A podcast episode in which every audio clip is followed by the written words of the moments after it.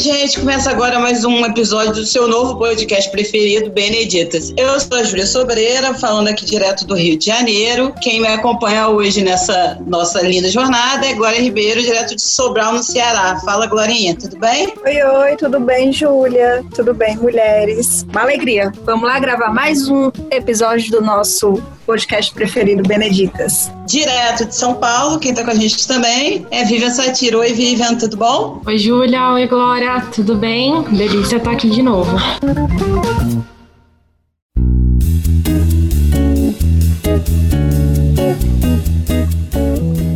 Estamos na véspera das eleições presidenciais americanas. De um lado, temos o atual presidente Donald Trump, do Partido Republicano, tentando a reeleição do outro, o democrata Joe Biden, concorrendo a seu primeiro mandato à Casa Branca. E embora a rivalidade dos partidos democrata e republicano seja historicamente bastante marcada, a polarização tem ganhado forças assustadoras, com repercussões nas ruas e, sobretudo, do Tribunal Inquisidor das redes sociais. No Brasil, a história não é muito diferente. Desde a eleição de 2018, um simples jantar de família tem se tornado insustentável em alguns casos. Conheço gente agradecendo ao Corona por vivenciar as próximas eleições de distanciamento social. A guerra das chamadas narrativas, a busca por lacrar na internet e o uso de forma criminosa de fake news e robôs de distribuição tem tornado ainda mais complexas as discussões políticas. Para conversar com a gente sobre esse assunto quente, polêmico e cheio de paixões, nossa convidada é a maravilhosa Denilde Rose Hacker, doutora em ciência política pela USP, foi professora visitante do Bentley University nos Estados Unidos, participou do Global Fellow Program do Institute for Higher Education, foi coordenadora do curso de Relações Internacionais das Faculdades Integradas Rio Branco e desde 1994 integra a equipe de pesquisadores associados ao Núcleo de Pesquisa em Relações Internacionais da USP, tendo ampla experiência nos estudos e pesquisado a situação política nos países da América Latina, política externa brasileira, negociações comerciais, opinião pública e diplomacia pública. Denilde, muito obrigada por você estar aqui com a gente. A Vivian já falou que antes da gente começar a gravar aqui, que é uma fã incondicional, a gente está até segurando o microfone dela para ela não fazer gritos de fã,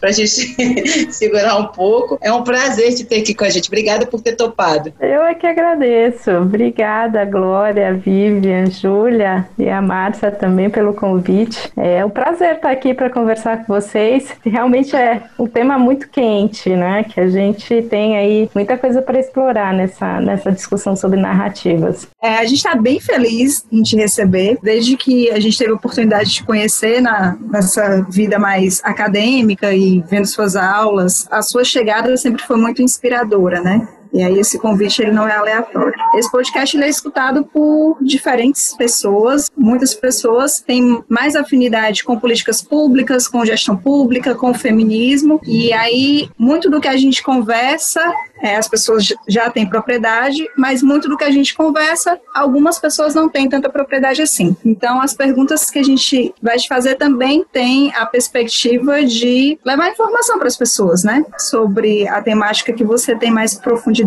estudo e afinidade. Bom, e aí Antigamente a gente ouvia muito a expressão de que aquele político é um profissional, né? Quando a gente se referia às pessoas que conseguiam de alguma forma sensibilizar e chamar a atenção dos eleitores, porque tinha um bom discurso e carisma para poder se comunicar bem com as pessoas. E aí hoje a gente vê uma certa construção de perfis. Existe uma narrativa que é desenvolvida seguindo um roteiro pré-estabelecido que é capaz de transformar basicamente qualquer pessoa em um candidato em potencial dependendo de como isso é construído. Nesse sentido, Denilde, é, a gente queria saber como as narrativas são construídas e qual é o papel que essas narrativas têm em um mundo que está cada vez mais polarizado. Bom, o ponto que a gente tem que começar é que a gente sempre teve perfis na política. Mesmo esse candidato profissional, ele passou por uma fase de construção também, né? Como ele se apresentaria para o público, com quem ele falaria, como ele engajaria as pessoas, mas ele estava muito calcado no próprio indivíduo, nas qualidades desse indivíduo, tá, Glória? Então, acho que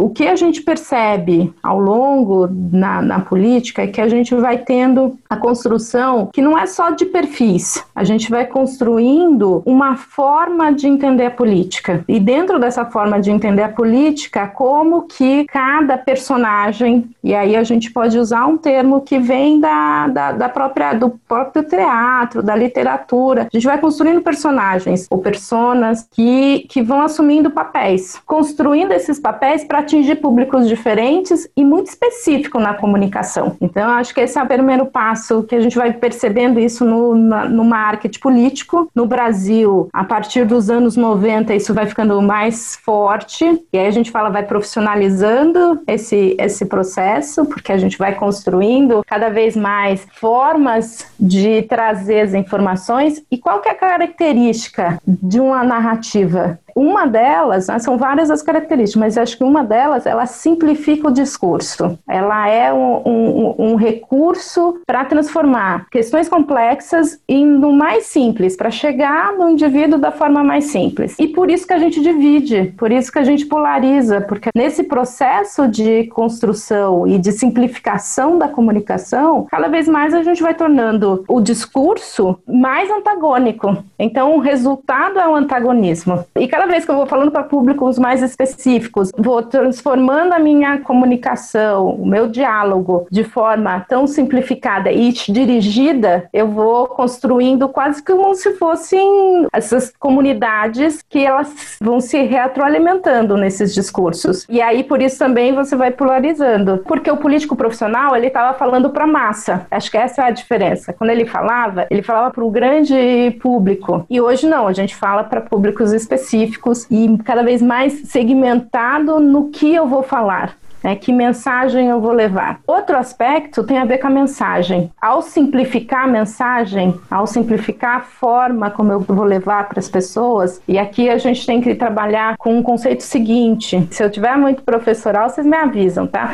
Mas é, é força do ato. Mas se eu tenho que pensar que eu estou falando com outro, então eu tenho que levar uma mensagem, o outro tem que entender essa mensagem. Então, se eu vou simplificando, eu vou usando cada vez mais categorias, eu vou usando cada vez mais recursos que podem ser dos recursos midiáticos, dos memes às, às imagens. Como que eu capto o indivíduo nessa mensagem? Pela emoção. E aí é, é o recurso que também polariza. Eu polarizo porque primeiro eu segmento e simplifico, e depois eu polarizo porque essa mensagem simplificada ela tem um mecanismo no cérebro, tem um mecanismo de comunicação que eu tenho que atingir o receptor. E eu faço isso dando alguns gatilhos emocionais. Acho que é mais fácil para as pessoas é um exemplo, né? Eu falei assim: olha, eu quero uma campanha. A decisão é qual vai ser o meu público-alvo, qual vai ser a minha mensagem e como que eu vou chegar nessas pessoas, né? O que, que eu vou trazer? para elas questões relacionadas com o seu cotidiano, mas o que do seu cotidiano? Né? Não vai ser as coisas positivas, são as coisas que incomodam.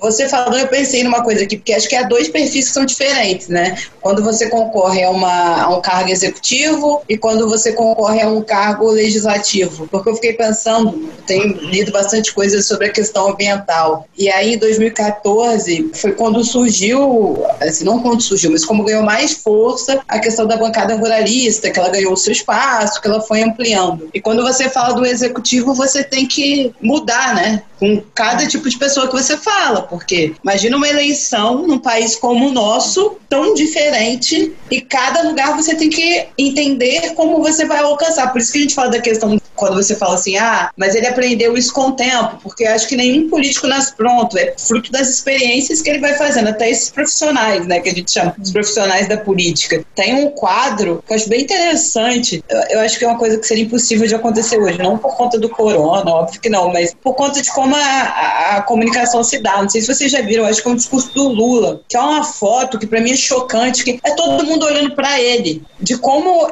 esse poder da retórica, né,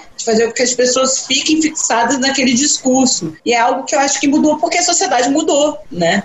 Não é porque não existem líderes, é porque você tem um celular lá no seu bolso que vai tocar, que você vai olhar, que você não vai conseguir. É. Ah, e você vai receber informações diferentes também, né? Porque é, exatamente. Você tá, você tá dentro de um ambiente de. A gente tem aí um, um muito ruído que te força, né? De informação, que são vários canais que te mandam informação o tempo todo. E aí, até para o político conseguir é, ter a tua atenção, ele precisa conseguir te atrair, né? Então, o discurso dele vai ser um discurso de buscar te atrair para você parar e falar, ah, ele está falando alguma coisa.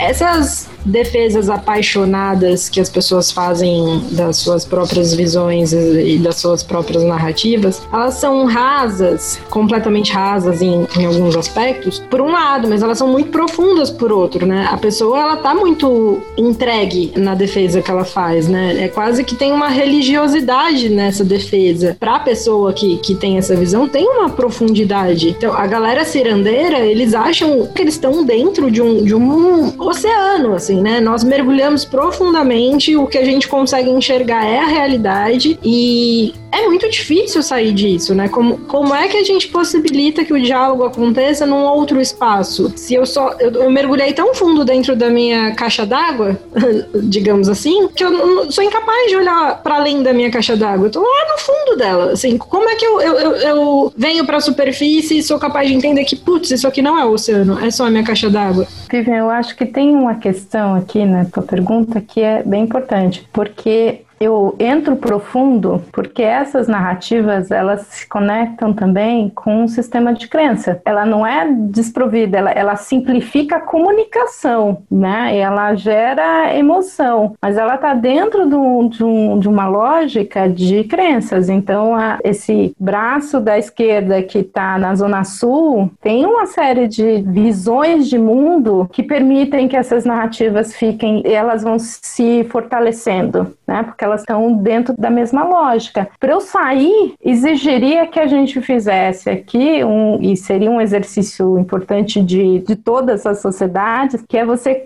começar a trabalhar com outros sistemas de crença. Há 30 anos atrás, o mundo não estava preocupado com a preservação ambiental. Aí a gente pensa nos pandas, a gente pensa no, no é, nos animais que estão é, em extinção, mas são aqueles bonitinhos, simpáticos, no golfinho, mas se a gente não conseguir mostrar que não é só uma questão dos animais, mas é também do ser humano, a gente não muda os comportamentos. Mas eu acho que o, esse problema da, da nova política, e foi já um tema aqui do, do nosso podcast, é que a gente entrou muito na ideia de construção de uma nova narrativa, mas não necessariamente de novas práticas, né? O quanto a ideia de construção de discurso não, não acaba caindo numa retórica e muitas vezes apenas numa lógica de manipulação das pessoas, né? E desse sistema de crenças, e muito mais distante de uma prática. E talvez a prática fosse mais a chave para que as pessoas conseguissem é, observar outras crenças, né? O que, que, é o problema das narrativas quando a gente está polarizada? É que se eu não trazer nenhuma perspectiva, ela pode ser manipulada, ela pode depois ser cooptada por, uma, por um processo e ser e, e passar a ser utilizada. Tem tudo isso, Vivian. Mas eu consigo abrir o espaço para que a gente pense assim: olha, é possível não ter um mundo tão polarizado como a gente, uma política tão polarizada como a gente tem. Será que a gente precisa pensar em novas práticas? Como que eu faço para que essas práticas elas gerem uma mudança de comportamento? Porque a grande questão aqui na questão das narrativas é que a narrativa ela move o comportamento. Né? Quanto mais distante eu estou da realidade, eu fico mais na narrativa, eu não fico menos no comportamento. Eu preciso associar isso com, com a realidade, porque aí eu mudo a atitude, mudo o comportamento e aí eu mudo realidade. Eu sigo gente só para me fazer passar raiva. Eu acho que é importante, sabe? Porque senão você fica nessa sua bolha e você não consegue ver outras questões. Assim, eu, eu, eu falo assim, eu sei que eu vou me arrepender de seguir essa pessoa, mas eu acho que é interessante esse contraponto e para que você fuja disso. Um dia desses alguém tava olhando meu celular, acho que era uma amiga. Ah, deixa eu ver o negócio. Ela falou, você segue essa pessoa? Você tá maluca? Eu falei, sigo. Eu acho que é importante ouvir o que ela tá falando, porque eu não quero escutar depois que é uma uma referência, quero entender.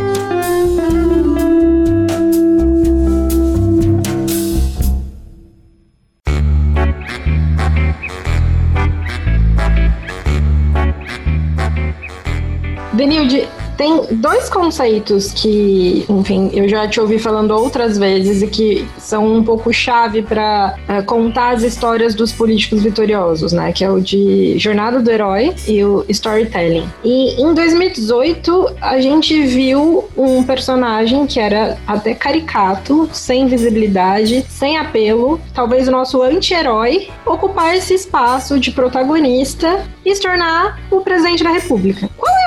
O conjunto de coisas, e, e, desculpa se é essa a última pergunta, porque é uma pergunta tão cheia de, de outras perguntas, né? É um caldo com tantos ingredientes, mas o que explica essa situação, né? É o contexto de polarização, quais fatores tornam esse anti-herói protagonista, como a ideia de jornada do herói de storytelling fazem com que o Jair Bolsonaro tenha os predicados para ser eleito presidente da República. Eu acho que a gente tem aqui um dos fatores, é, Vivian, o Bolsonaro ele, ele cresce na, na medida em que ele, ele consegue, no discurso dele, atrair aquele grupo dos ressentidos. Ele e vários outros líderes, o, Trump vai ser a mesma coisa, o Erdogan na, na Turquia, o discurso que eles colocam é um discurso para que chega nas pessoas que estão, de fato, elas se sentem, elas se sentem abandonadas pelo sistema político. E aí eu não sei se ele é um anti-herói. Ele é o contrário. Ele é aquele que vai salvar as pessoas, que vai dar para elas um novo novo sentido. Ele é o, a expressão para esses grupos e ele trabalha com esse sentimento de, de insatisfação que as pessoas tinham. Olha, você vive nesse mundo de insatisfação, mas eu tenho uma resposta e a minha resposta vai ser tradicional, né? Voltar porque eu entendo o que você entende, né? O mundo está rápido demais, está mudando muito, você já não entende mais, eu também não. Então ele não é só uma, uma encenação ou só um personagem que ele assumiu, mas ele também tem ligação com aquelas ideias. Né? Então, ele, é, ele, de fato, acho que, que acredita muito das, nas ideias que ele propaga. E acho que ele não é o único, porque 2016 deu a sinalização. Se, se vocês lembrarem, 2016 foi uma eleição em que já se questionava a política. Então a gente viu ali, mas como a gente estava num ambiente de muitas outras questões e mudanças, não se percebeu que tinha um discurso crescente. E aí em 2018 ele, ele consegue captar. Tem um evento evento também que tem que incluir historicamente, né? O Bolsonaro tem um evento que é a facada, que deixa ele como o único candidato que não tinha campanha, mas que estava todos os dias e todo momento na TV, né? Por isso que ele atraiu outros públicos. É o sobrevivente, é o, sobrevivente. É o mártir, é o que entregou a vida pelo povo. Então, o personagem vai ganhando ares quase vai de santidade, mais, né? É, vai ganhando mais, mais autenticidade. E ele consegue falar com dois grupos diferentes. O insatisfeito com a política, da, da antipolítica, que era preocupado com todas essas questões anticorrupção, porque ele também traz essa ideia de que era um outsider. Como ele não estava envolvido nos casos, também não estava envolvido nas questões que levaram a todas as críticas ao sistema político. E de outro lado, ele é o, o representante daquele que vai trazer a, a vida para o eixo. Com a mesma persona, conseguiu atrair dois discursos diferentes. E a, a facada vai também construir ainda mais essa essa força de, do herói. Então, por isso que eu não entendo ele como anti-herói. Ele é a jornada mais clássica do herói, né? E quando a gente pensa no próprio Bolsonaro, quando você falou que ele não pertencia a essa questão de uma elite política, era a forma como ele batia no centrão. E que agora é algo que ele não vai poder usar em 2022. É algo que ele não vai usar como jingle, porque isso era um jingle dele, né? Se gritar pega centrão, não sobra um meu irmão. E aí agora ele é a pessoa que tá mais infiltrada dentro do centrão Centrão, porque ele entendeu que é o único jeito dele não sofrer impeachment e dele ter alguma governabilidade. Com a TV ligada aqui em casa agora e a manchete na Globo News é Bolsonaro abre aspas. Acabei com a Lava Jato porque não tem mais corrupção. Então esse é aquele exemplo de mostrar que é tentar usar a narrativa para justificar alguma realidade que não é a existente. E eu concordo, ele vai ter muita dificuldade. Eu acho que a hoje entrando aí mais no, na conjuntura, o discurso do Renan Calheiros no, numa entrevista, né? O Bolsonaro tá certo, tem que acabar com a Lava Jato, vai ser algo que os adversários vão usar intensamente na, durante a, o processo eleitoral em 2022. Espero que usem, né? Espero que usem. Então, gente, é, esse foi mais um episódio do Beneditas. Sigam a gente nas redes sociais. Nosso, mandem e-mails, críticas, sugestões. O nosso e-mail é beneditaspodcast.gmail.com. O nosso Instagram é bené.ditas. Obrigada e até a próxima.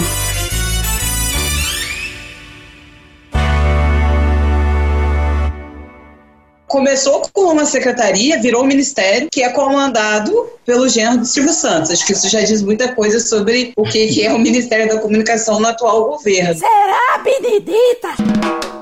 E ela virou uma máquina propagandista do presidente, chegando ao ponto dela criticar uma postagem em uma postagem oficial, uma sátira que um comediante fez e falar da vacina, do posicionamento do presidente. De que é isso? Isso só contribui para a nossa descrença nas instituições, né? Já é tão difícil a gente acreditar nas instituições. Aí quando a gente pega um exemplo desse daí, a gente fica certo, e agora, né? A gente vai por onde aqui nesse, nesse rolê todo? A pessoalidade com que o, o presidente trata o governo que ele conduz é refletida nisso, né? Uhum. É ele. Reflete reflete no que a equipe faz, reflete nas atitudes que o governo toma, reflete. Não, não é só nessa pessoalidade que perde o caráter de comunicação é, pública, né? A SECOM ela tem um papel público, né? De passar informação sobre ações que estão sendo feitas e fale com todos os brasileiros. Então ela, ela não só é uma apropriação, mas ela também é um, uma lógica de comunicação muito personalizada no que o presidente quer. Poderia ser a comunicação da presidência, né? Do presidente, não, mas é a comunicação do da pessoa Jair Bolsonaro. É este que é o problema. Como se fosse a, o, uma extensão do Twitter dele que também deveria ser um, um Twitter presidencial, né, institucionalizado, mas não é. A gente já se acostumou em, em, perceber. E acho que esse é um problema, porque como que a gente vai acreditar nas informações que estão saindo de lá? Eu acho que agora a gente vive a vacalhação, né? Vive, ele compra banco de imagem e coloca como se fosse uma comunicação oficial do governo. Ah, estou falando com o seu fulano do interior do Rio de Janeiro. Aí aparece uma foto, aí foram fiscalizar, essa foto é comprada num banco de imagem que usa para aquela comunicação e usa para várias outras. Isso é uma loucura, porque aí, aí, entra na questão da narrativa, entra na questão das fake news. Mas como que você usa a institucionalidade para propagar isso? Vamos ver o que o João apronta, né, na edição. Que é sempre uma surpresa. É. Tudo... Eu, eu falei que eu amo a Denilde, mas pra você não ficar com ciúmes, eu te amo também, tá? Eu amo muito, você é maravilhoso. Sou sua fã. Hoje eu fiz uma entrevista para trabalho, eu queria o João, sabe? Porque ele só pegou o melhor de mim e ia botar na entrevista.